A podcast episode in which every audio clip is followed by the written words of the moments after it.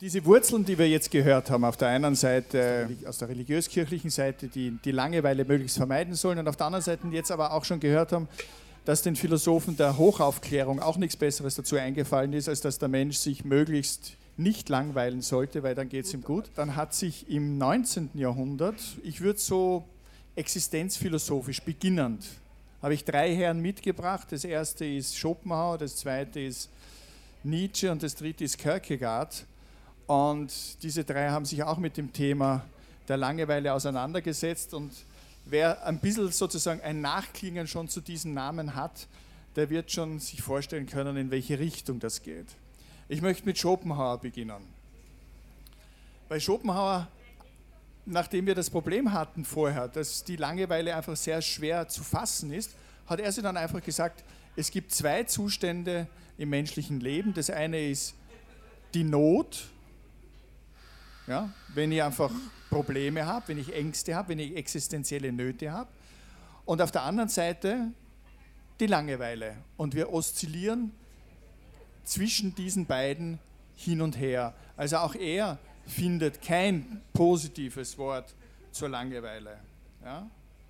Das heißt, in dem Moment, wo der Mensch rasten kann, in dem Moment, wo der Mensch sozusagen sich ein bisschen entspannen könnte, was macht er? Er sucht Ablenkung, er sucht Zerstreuung, die Reiselust ist nach Schopenhauer ein ganz eindeutiges Zeichen dafür, dass die Menschen die Langeweile nicht aushalten.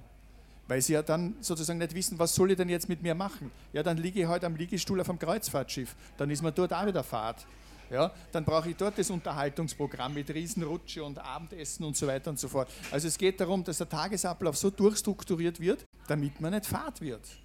Und dann sagt Schopenhauer dazu, also offenbar hat das Dasein an sich, das heißt einfach nur zu existieren und da zu sein für die Menschen, keine Bedeutung.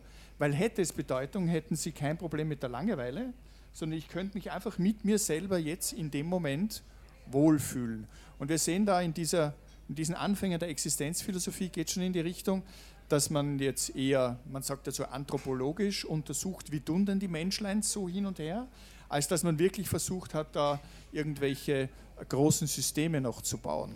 In den späteren Jahren, also für einige da erinnern, vielleicht auch noch ganz gut, sich darauf bei Schopenhauer beziehen zu können. In den späteren Jahren ist offenbar die Langeweile kein großes Problem mehr, weil da hat man eh keine Zeit mehr. Nietzsche, der Zweite, stellt es mit der Langeweile so dar. Also erstens hat der Mensch Bedürfnisse, um diese Bedürfnisse befriedigen zu können, muss er arbeiten. Ja? Aus dieser Arbeit fließen Erträge. Das heißt, dann haben wir was. Und dieses Arbeiten wird aber dann, weil wir ja das, was wir dann haben, so gerne haben, wird das Arbeiten zu einem Selbstzweck. Und wenn wir nicht arbeiten, haben wir Langeweile. Das heißt, das Ganze kippt in die Richtung, dass er sagt, Mensch, wieso arbeitest du so viel? Wieso hast, wieso hast du Angst davor, dich zu langweilen? Und das Schlimmste in dem Zusammenhang ist eindeutig Sören Kierkegaard oder Kierkegaard, der uns folgendes Zitat hinterlassen hat. Wie ist die Langeweile doch entsetzlich, ja entsetzlich langweilig. Was ist sie? Das Einzige, was ich sehe, ist Leere. Das Einzige, wovon ich lebe, ist Leere. Das Einzige, worin ich mich bewege, ist Leere. Nicht einmal Schmerz erleide ich. Na, wer war denn der Herr Kierkegaard? Also erstens wieder mal ein zutiefst religiöser Mensch, hat sich auch sehr lang mit den damaligen äh, Streitigkeiten in der Öffentlichkeit, was jetzt wahres Christentum ist und so auseinandergesetzt. Aber er war innerlich zerrissen, melancholisch. Sein Vorteil war, dass er von seinem Vater 30.000 äh, Reichskronen, Reichstaler war das, geerbt hat. Er hatte einen Diener, er hatte einen Sekretär, er war sehr schwermütig, zutiefst melancholisch und von daher können wir dieses Zitat auch verstehen. Und als letzten, jetzt zu diesem Programmpunkt noch, möchte ich Heidegger hereinnehmen.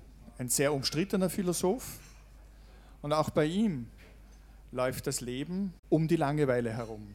Das heißt, für ihn ist die Langeweile die Grundbestimmung der Moderne. Was tun wir Menschen?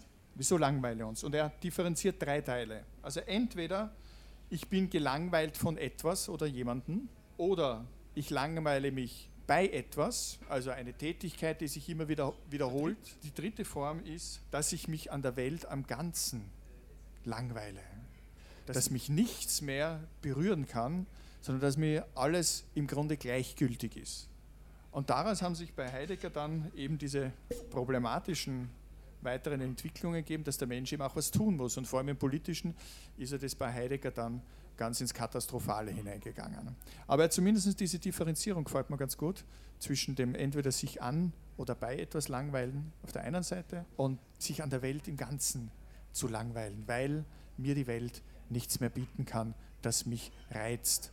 Nachdem wir da jetzt mehr oder weniger durch ein tiefes Tal der negativen Interpretationen, was Langeweile sein kann, hindurchgegangen sind, darf ich euch beruhigen. Es wird jetzt viel besser, es wird positiver, es wird optimistischer im Hinblick auf die Langeweile.